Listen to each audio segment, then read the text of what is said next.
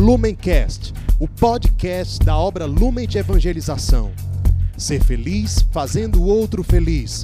Acesse lumencerfeliz.com.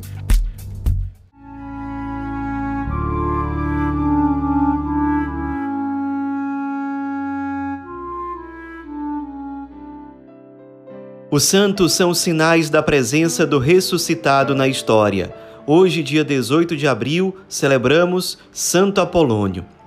Nosso santo de hoje, por volta do ano 180, era senador romano e, dentro do império, dentro da cidade de Roma, gozava de elevada reputação. Era visto como um homem de grande cultura, de grande eloquência, de grande educação e ele era muito querido, especialmente pelas classes mais elevadas da cidade de Roma.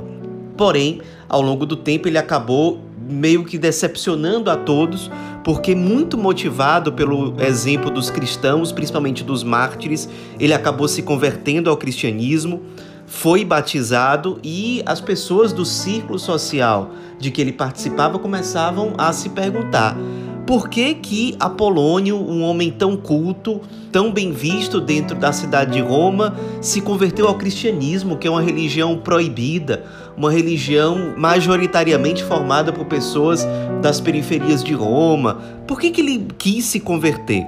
Santo Apolônio não deu ouvidos a isso tudo, ele estava muito convicto em relação à vivência do evangelho Motivado pelo Papa da época, chamado Eleutério, ele se dedicou muito à leitura da Bíblia, ao aprofundamento da fé cristã e acabou se tornando um grande pregador dentro da cidade de Roma.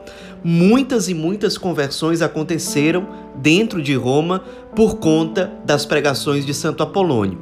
Isso foi incomodando certas pessoas da cidade, talvez aquelas pessoas mais apegadas à religião pagã do império que via um perigo na perda de membros daquela religião para o cristianismo, o fato é que, no fim das contas, Apolônio foi denunciado.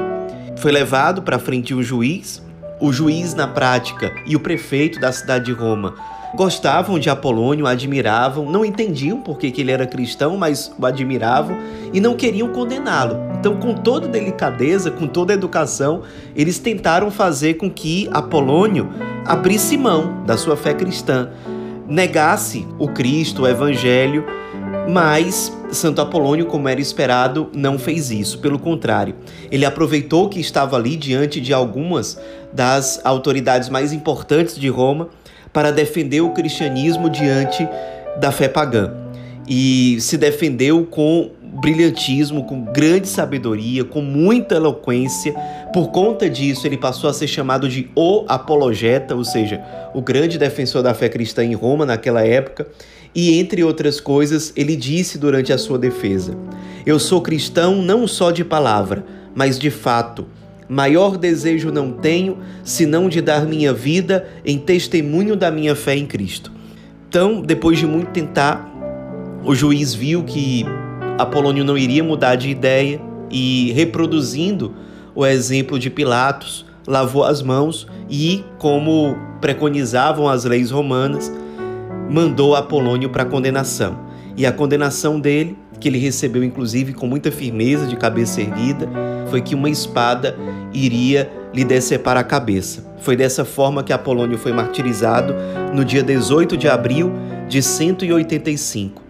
Nos esperemos na vida desse Marte cristão dos primeiros tempos do cristianismo, nos esperemos na sua sabedoria, na sua coragem. Ele que era um homem tão admirado pelo mundo, não teve receio em abraçar a fé cristã, abraçar o Cristo, abraçar o evangelho e testemunhar a sua fé, mesmo colocando em risco a sua própria vida. A coroa do martírio foi resultado da sua fidelidade, do seu grande amor ao Cristo. Foi a coroa que lhe permitiu, no fim das contas, as portas abertas para o paraíso e para a salvação. Santo Apolônio, rogai por nós.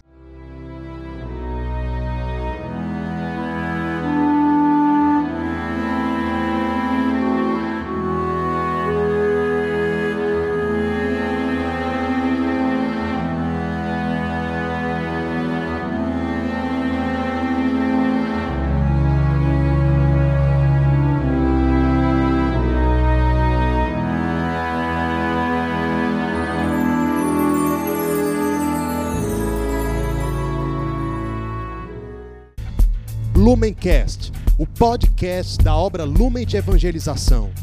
Ser feliz fazendo o outro feliz. Acesse lumencerfeliz.com.